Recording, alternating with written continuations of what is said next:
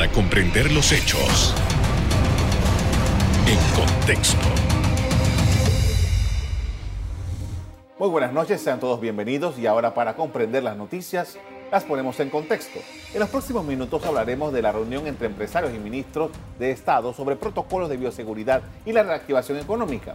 Para ello contamos con la participación de la presidenta de la Asociación Panameña de Ejecutivos de Empresa, Elisa Suárez. Buenas noches. Buenas noches, ¿cómo está? Bien, gracias. Eh, qué bueno tenerla acá porque hemos hablado durante todos estos dos años virtualmente, ¿no? A ver, por primera vez nos encontramos Así aquí. es, qué bonito y qué rico encontrarnos. Diferencia. Gracias. Eh, empecemos. Eh, esta reunión que se dio ah, in- implica un replanteamiento del tema de la bioseguridad porque te- te- tenemos esta variante que es altamente contagiosa. ¿Qué podemos rescatar de esa reunión? Bueno, no estuve presente en la reunión, sin embargo, el presidente Rubén Castillo de CONEP estuvo presente y estuvo, eh, nos mantuvo en, comunicación todo el tiempo eh, al grupo de presidentes de CONEP de lo que se estaba dando en la reunión. Eh, básicamente era una reunión informativa en donde se explicaba precisamente esta nueva cepa cómo es de agresiva en el tema de reproducirse rápidamente y los, eh, diríamos, la- los pasos que iba a estar dando en este momento el sector salud para tratar de minimizar los riesgos. Evidentemente, una cosa importante es retomar los temas de bioseguridad, eh, cosa en la que el sector privado se ha comprometido en ayudar, eh, diciéndole a todos nuestros agremiados, señores, recuerden que todavía tenemos una pandemia, hay que tener el, el gel alcoholado, hay que estar precavidos de que las personas entren con sus mascarillas correspondientes a los establecimientos y todas esas cosas que conocemos eh, que tenemos que hacer y contribuir como sector privado. Y el otro tema eh, importante, eh, por supuesto, que actividades muy masivas pues también se iban a suspender, pero dentro de todas estas cosas, la noticia que no queríamos escuchar, por supuesto, era restricciones que fuesen más allá de estos temas que podemos controlar aún eh, en conjunto, gobierno, empresa privada, trabajadores y ciudadanos. Entonces, eso era muy importante para nosotros. Esas medidas eh, no se han dado extremas.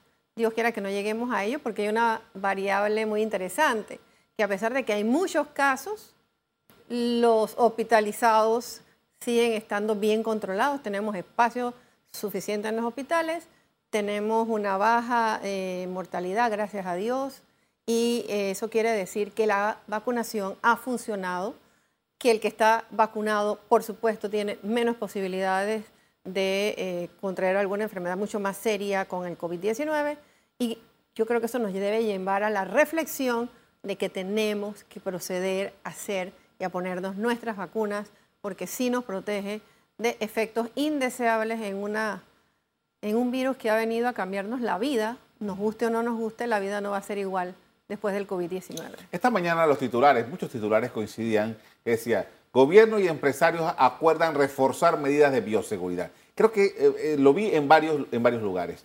Eh, eh, ¿Qué significa reforzar? Bueno, yo no sé si reforzar, pero yo sí creo que en recordar. Siento que en algunos lugares sí, sí se pudo relajar un poco eh, el tema de lo que teníamos que hacer para que ingresaran nuestros clientes eh, a los lugares. Y yo creo que esta es una responsabilidad más que todo ciudadana. Indistintamente eres eh, empresario, trabajador, lo que sea, tenemos que recordar que hay un compromiso de todos para que el país siga funcionando. Así que, ¿quién mejor que la empresa privada que sabe lo importante que es este momento para nosotros de la reactivación económica que implica que tenemos que trabajar, que cómo no vamos a estar anuentes a, si es necesario, redoblar las acciones de seguridad que necesitemos para seguridad también y salubridad tanto de nuestros trabajadores, nuestros clientes, nosotros mismos que estamos también en las empresas y por supuesto nuestras familias. Así que claro que es una, una fórmula de ganar, ganar para todos si lo hacemos en conjunto. El gremio que usted representa, que son los ejecutivos de empresas, que dicho sea, son los administradores de las empresas. Y los administradores son los que ven, entre otras cosas, el tema de, eh, personal. Y estábamos viendo con este tema del protocolo de COVID, las personas que se enferman, con esta cantidad de, personas contagiadas, ¿cómo están lidiando con eso? ¿Qué es lo que ustedes han estado notando ahora mismo en las empresas? Bueno, evidentemente hay una cantidad muy grande de, eh, trabajadores que se nos están enfermando. Cuando a ti un, trabajador se enferma, los que están alrededor tienen que ir inmediatamente pues, eh, a hacerse sus pruebas pertinentes para saber que no están contagiados.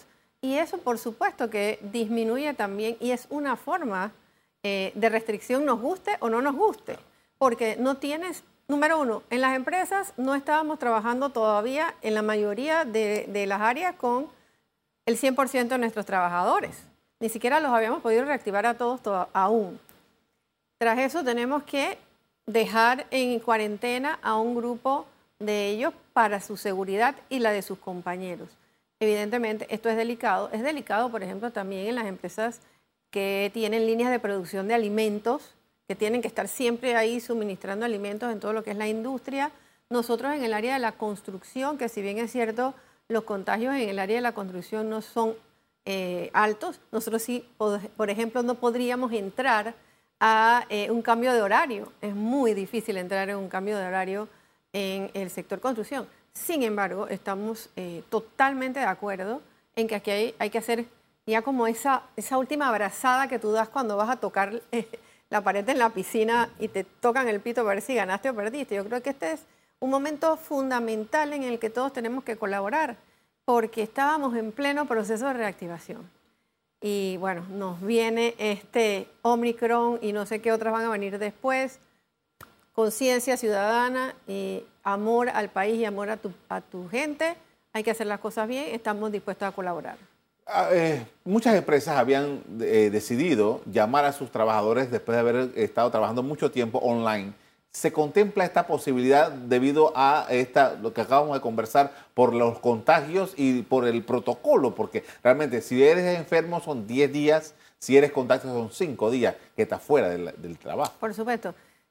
Sean los días que sean, no vas a estar trabajando como debe trabajarse en una empresa si queremos echar para adelante. Eh, sí se ha contemplado, de, hecho conozco empresas que ya han tenido que poner a su personal nuevamente, alguna parte de su personal nuevamente a trabajar desde casa, en las diferentes formas que se trabaja, teletrabajo y otras, otro tipo de trabajo que se hacen desde las casas. Eh, y bueno, Esperemos que esta ola pase, esperemos que ese pico que el ministro señaló el día de ayer, que ellos esperan que unas dos semanas vaya eh, bajando, eh, sea así, que la gente no se, nos, no se nos complique, que efectivamente los hospitales pues no esté llegando la, gente y sobre todo que de alguna manera nosotros podamos seguir echando adelante el país. Los números que tienen o que esperan las instituciones financieras internacionales y, y las que miden todos estos temas dicen que nosotros vamos a ser los que más vamos a crecer en la región, yo te diría que somos los que más nos vamos a recuperar, porque nosotros venimos de una caída de 20, o sea, estamos por aquí. Y si nos recuperamos 7.8 o 9, todavía estamos aquí. Seguimos muy por debajo del nivel que, óptimo para que el país funcione adecuadamente, pero vamos a recuperarnos y eso ya es importante. Otros países no tienen esa, ese beneficio, pero para ello tenemos que trabajar. O sea, ningún país se va a recuperar si su fuerza laboral si sus empresarios con su creatividad de ver cómo sacan adelante las inversiones y el país, eh, no lo hacen. O sea, nosotros tenemos que trabajar en conjunto. Yo confío en que las decisiones que se tomen desde el punto de vista de salud sean coherentes. Eso le he dicho y ya lo voy a repetir ahora. Tengo desde el 2020 de estar diciendo que tiene que haber coherencia entre la parte sanitaria, lo social y la economía es la única manera de que podamos echar adelante. Yo creo que tenemos buenas perspectivas, pero mm, las reuniones que son solamente informativas me gustaría que fuesen un poco más, conversemos un poquito más, porque cada actividad económica, cada actividad que se genera es diferente. Es diferente el sector construcción al industrial, eh, de alimentos, o es diferente al turismo, o es diferente a la de diversión, etcétera, etcétera. Así que tomemos eso en consideración. Vamos a profundizar en eso, vamos a hacer una pausa. Al regreso seguimos analizando el impacto de la variante Omicron en la actividad económica del país. Ya volvemos.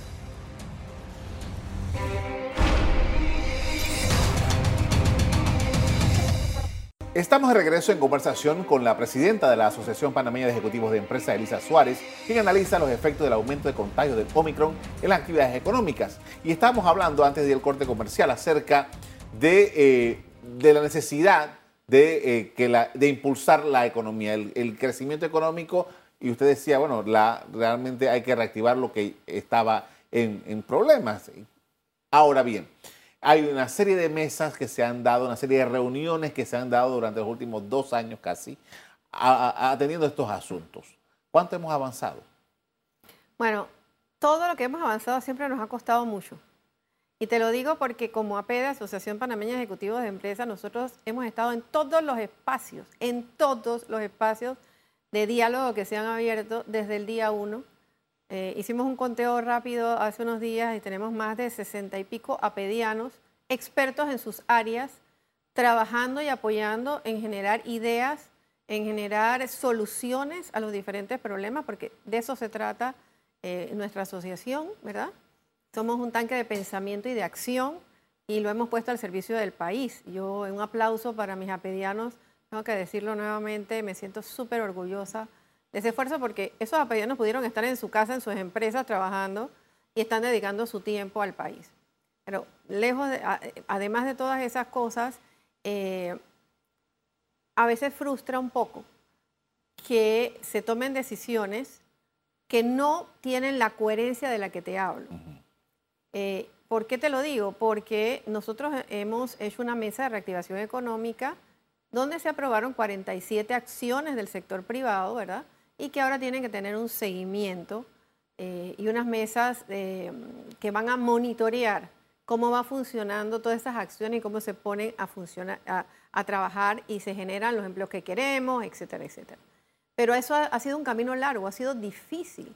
Y ha sido difícil porque ante cualquier decisión en el tema social o en el tema económico, el tema de salud siempre ha estado por encima de estos otros dos. Y yo no te digo que no sea importante la salud, no quiero que se me malinterprete. Por supuesto que la salud es primero, pero cualquier medida de salud tiene que ser tomada con el conocimiento, con la coherencia, con la coordinación necesaria para que los impactos que tengamos no sean tan fuertes. ¿Y por qué te lo digo? Porque sí, vamos a ser un país que va a crecer, que va a ir mejorando, que se va a ir reactivando. Pero en la medida en que tomemos las decisiones asertivas, esa recuperación va a ser más rápida o más lenta. O no va a ser una recuperación. Entonces aquí lo que se trata es de trabajar en conjunto, de que no sea comunicarnos medidas, sino consultarnos desde el punto de vista de cómo hacerlo mejor para que nosotros como sector privado, que siempre hemos estado dispuestos a colaborar, sigamos colaborando para que las cosas se hagan bien. Eh, e, esa es la parte que tal vez yo siempre le pongo un ganchito de esos que te ponen en los ejercicios, te ponen un ganchito con una rayita, con una crucecita, ¿no? Como la mitad. Necesitamos eh, mucha más coordinación. Agradecemos, por supuesto, al ministro de Salud y al equipo. Estaba el ministro, entiendo que estaba el ministro Ramón Martínez, que estaba la ministra de Trabajo, que estaba el ministro de Turismo en la reunión, o sea que todos están muy preocupados por la situación que se está presentando. Eh, fue una llamada de emergencia de ellos de, de ya para allá, como quien dice, nosotros siempre vamos a estar dispuestos cuando nos llamen a la hora que sea, porque ya lo hemos hecho en otras ocasiones, pero sí más que comunicarnos, yo creo que tenemos que pasar también al contexto de ¿y qué más podemos hacer? ¿no? Entonces yo creo que eso, eso nos falta un poquito todavía. Usted mencionó antes en, en el bloque anterior el tema de que a dónde quedó la economía a producto del COVID, cuánto hemos crecido, cuánto hemos recuperado más bien de lo, de lo perdido, porque todavía falta aún más. Este, estamos empezando un nuevo año. ¿Cuáles son las perspectivas? ¿Qué, es lo que se ve en el horizonte de un año como este del 2022? Bueno, te comento que nosotros eh, no estaba la cosa fácil, porque decirte que estaba fácil sería mentir. El ciudadano que me está viendo, que aún todavía eh, no tiene trabajo, que no ha sido reactivado, las empresas que aún o ya ni siquiera han podido sobrevivir, abrieron un año y han tenido que volver a cerrar, porque también ha pasado Todas esas cosas y esas consideraciones hacen sentir a la gente desaliento y desánimo. Sin embargo, nosotros tenemos que eh, tal vez ponerle un poquito de, de, ¿cómo te digo?, de optimismo a esta situación. Estamos y tenemos toda la disposición, los inversores panameños, los que estamos aquí, la atracción que pueda llegar de capital fresco de afuera. estamos en toda la disposición de hacer las cosas bien. Y de hecho comenzábamos a ver una lucecita al final del túnel y había comenzado ese proceso de ir recuperándonos lenta, pausadamente, pero recuperándonos al fin. Lamentablemente, y esto no es culpa de nadie, eh, viene esta variable Omicron y lo que nos deja es sin la fuerza laboral en las empresas. Entonces, evidentemente, esas son situaciones que nadie puede, nadie puede esperar. O sea que es muy difícil, esta es una noticia en desarrollo, es muy difícil en este momento decirte qué consecuencias adicionales va a traer eh, eh, esta falta de, trabajadores en nuestras empresas, pero lo, sí es, lo que sí es cierto es que tenemos que ponerle un poco de ánimo a nuestra gente. Sé que la situación es difícil, sé que la situación es complicada, es complejo que el Estado siga dando subsidios que ya son prácticamente impagables eh, porque son fuentes de préstamos, eso es insostenible en el tiempo. Nosotros lo que tenemos que generar es trabajo.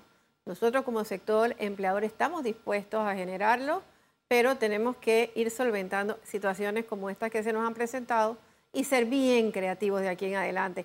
Y para ello necesitamos que las políticas públicas que se establezcan, porque al final lo que toman las decisiones de las políticas públicas es el gobierno, no son los empresarios, se tomen realmente con el ánimo de que las cosas se hagan bien. Con esto vamos a hacer otra pausa para comerciales. Al regreso continuamos conversando sobre COVID-19 y sus consecuencias en la coyuntura económica. Ya volvemos.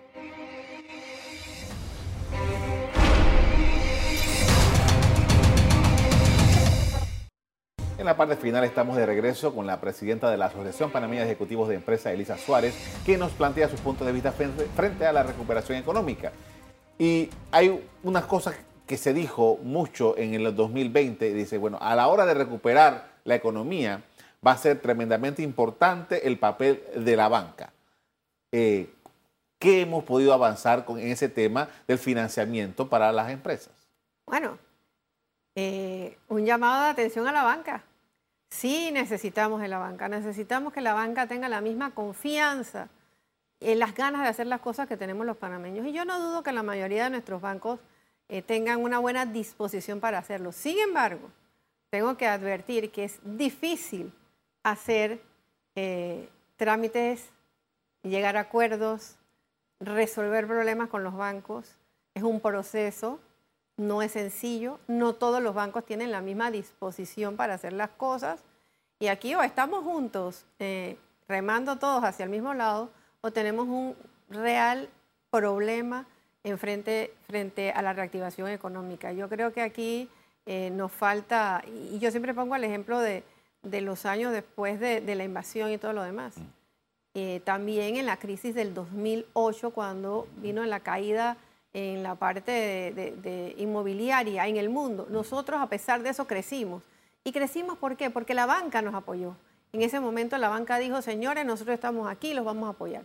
Bueno, yo creo que requerimos regresar a ese momento. Si la crisis del 2008 inmobiliaria mundial fue terrible y nosotros pudimos eh, salir de, de ella gracias al apoyo que recibimos de la banca, yo creo que este es un momento también para que lo hagan. No te estoy diciendo con esto que no estén tratando, pero siento que falta un camino enorme que recorrer para llegar a acuerdos realmente que sean beneficiosos para nuestros clientes, para nuestras empresas y para poder echar adelante el país. Necesitamos esa, ese impulso que solamente nos puede dar quien nos da el financiamiento, que son los bancos. Y hablando de financiamiento, hablando de finanzas, eh, hay un problema que está allí, que es el problema financiero de la Caja de Seguro Social, que eh, todo parece indicar que nos dará fin de año y sin tener de nuevo un diagnóstico de la Caja de Seguro Social que está pendiente ahora, desautorizó a la OIT, pero sabemos que eso va a tomar un tiempo. ¿Qué evaluación hace? Esto es simple. Tenemos que tomar una decisión. Hay sobre la mesa alguna propuesta, eh, algunas propuestas.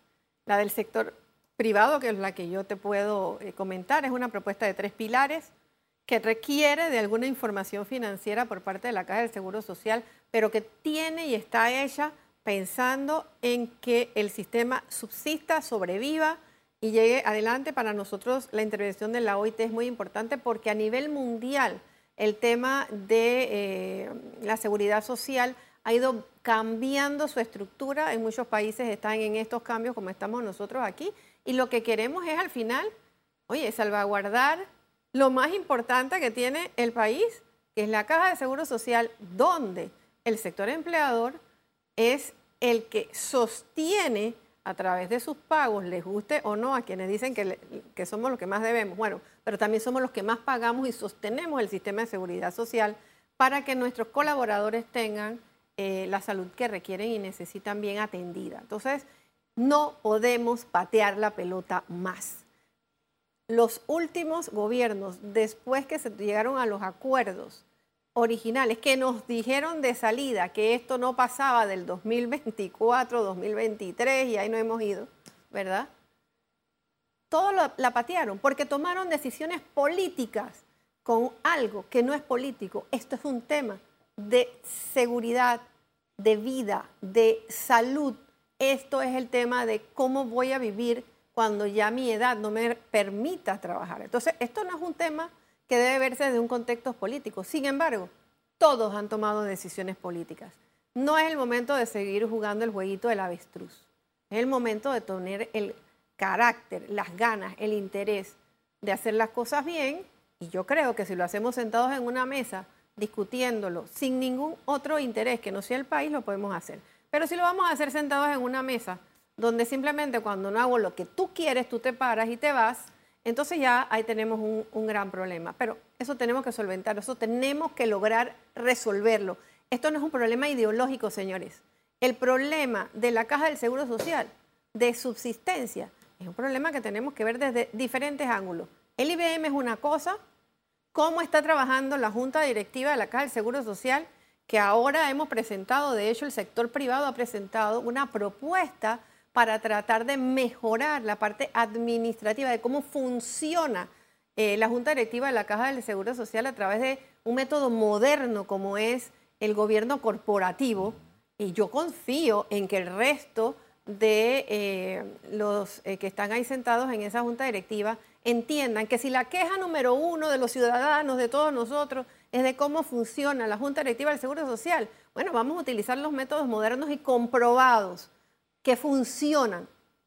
Ejemplo, gobierno corporativo. Y sumémonos a ver cómo logramos poner un plan piloto en ejecución, a ver si mejoramos esa forma administrativa de eh, comportarnos dentro de la Junta Directiva. ¿Y por qué te digo eso?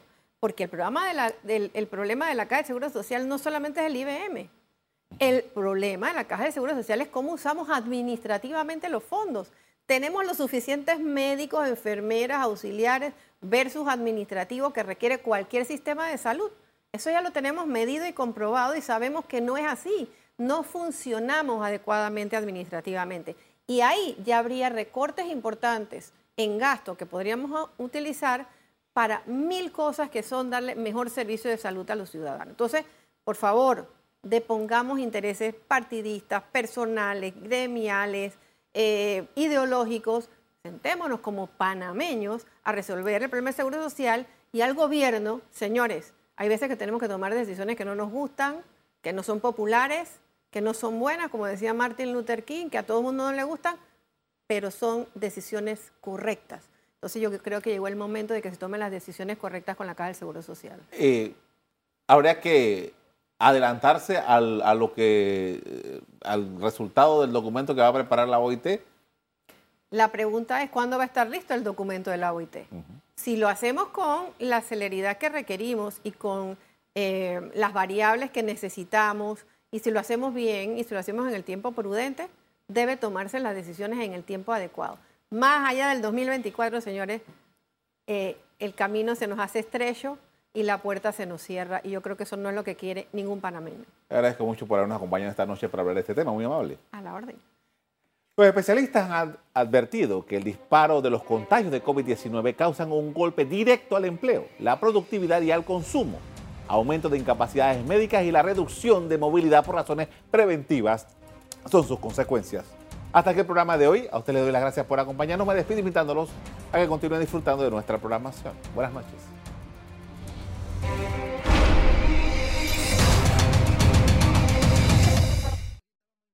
Revive este programa entrando al canal 1 de BOD de Tigo.